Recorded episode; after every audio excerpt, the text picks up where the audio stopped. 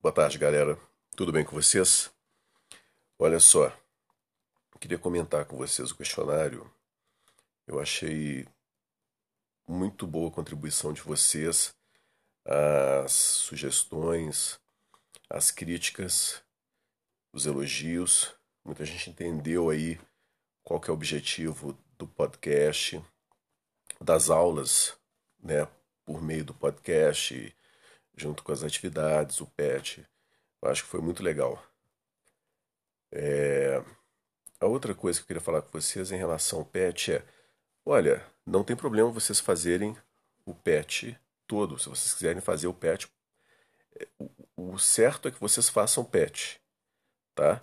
O que eu estou fazendo com as aulas é orientar vocês, é tentar tornar mais fácil é, a, a tarefa de fazer o PET.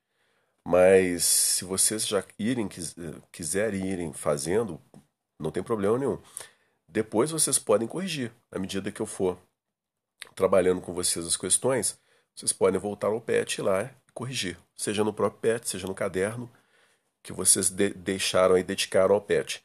Lembrando que nos podcasts vocês têm todo o material que vocês precisam para trabalhar as questões do PET, tá certo?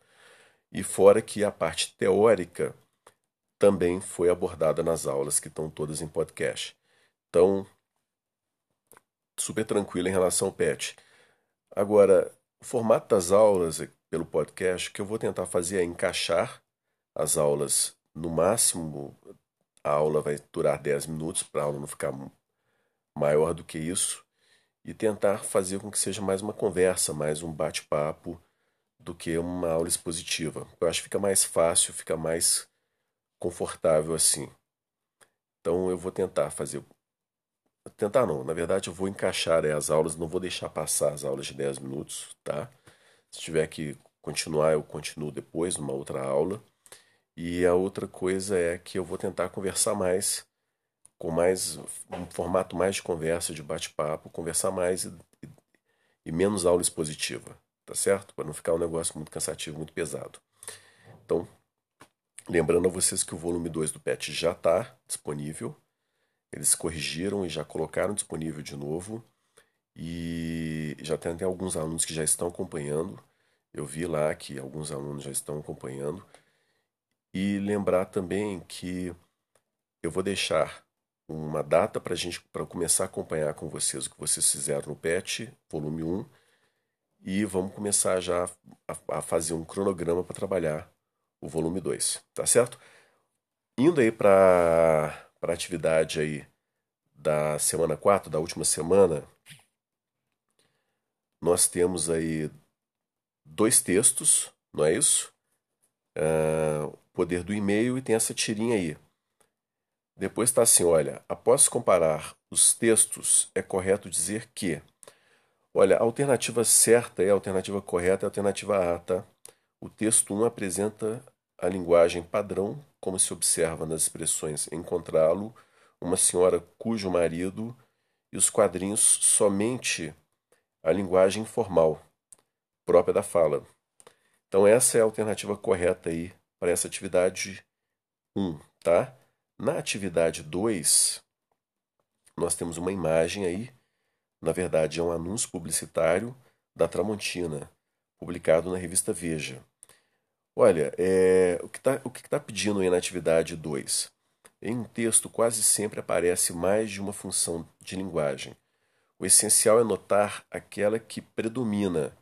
No anúncio publicitário, abaixo, existe mais de uma função. É, existem mais de uma função, né? Classifique-as e justifique sua resposta.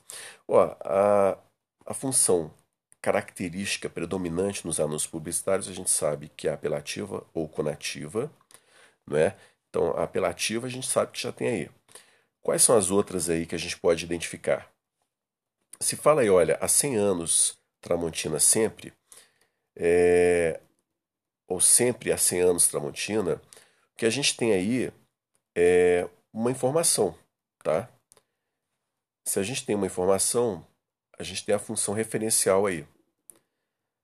É, a outra função que nós podemos identificar aí não está no texto verbal, está no texto não verbal. Nós temos aí uma família e a passagem de tempo para essa família. Então, é, me parece aí que o que temos aí é uma função emotiva, né? É a Tramontina tentando emular aí o que uma família, o passar de tempo para uma família. Então, é, que está me parecendo que está apelando aí para nossa emoção. Então, seria emotiva ou expressiva, porque mostra exatamente essa associação que é feita entre a família e, e o fato da família ser algo duradouro, o fato de você ter uma tradição familiar e a Tramontina, que é um produto duradouro, que é uma marca duradoura, que é, tem qualidade. Né? Quer dizer, todas as imagens que a gente consegue atribuir de bom à família, né? são coisas boas que a gente atribui à família, a gente consegue pensar também a respeito da Tramontina, que é o que ela quer que a gente pense fazendo essa, essa associação. E a outra coisa também que é muito importante é que trata-se de uma publicidade institucional. Não está falando de um produto específico. Então não está vendendo uma, uma linha de panela específica. Está vendendo a marca Tramontina.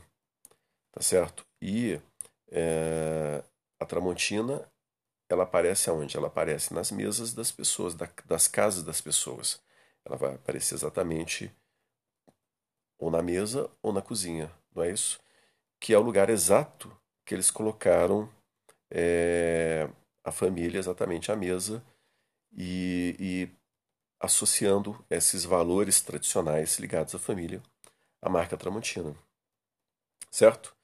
Então, com isso, nós encerramos aí as atividades do PET, do volume 1 do PET.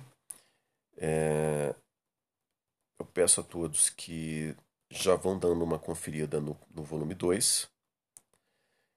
Qualquer dúvida, é só vocês deixarem lá no chat da, do mural, lá do Google Sala de Aula. Ainda acho que é a melhor forma, a melhor forma da gente, né, de nós nos comunicarmos.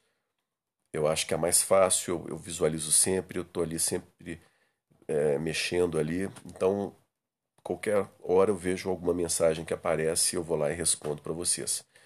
Passar algum tempinho, não, não tem problema, uma hora eu vou acabar respondendo, tá?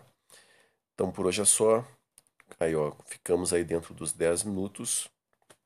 Se puder, fique em casa. Um forte abraço e tchau, tchau.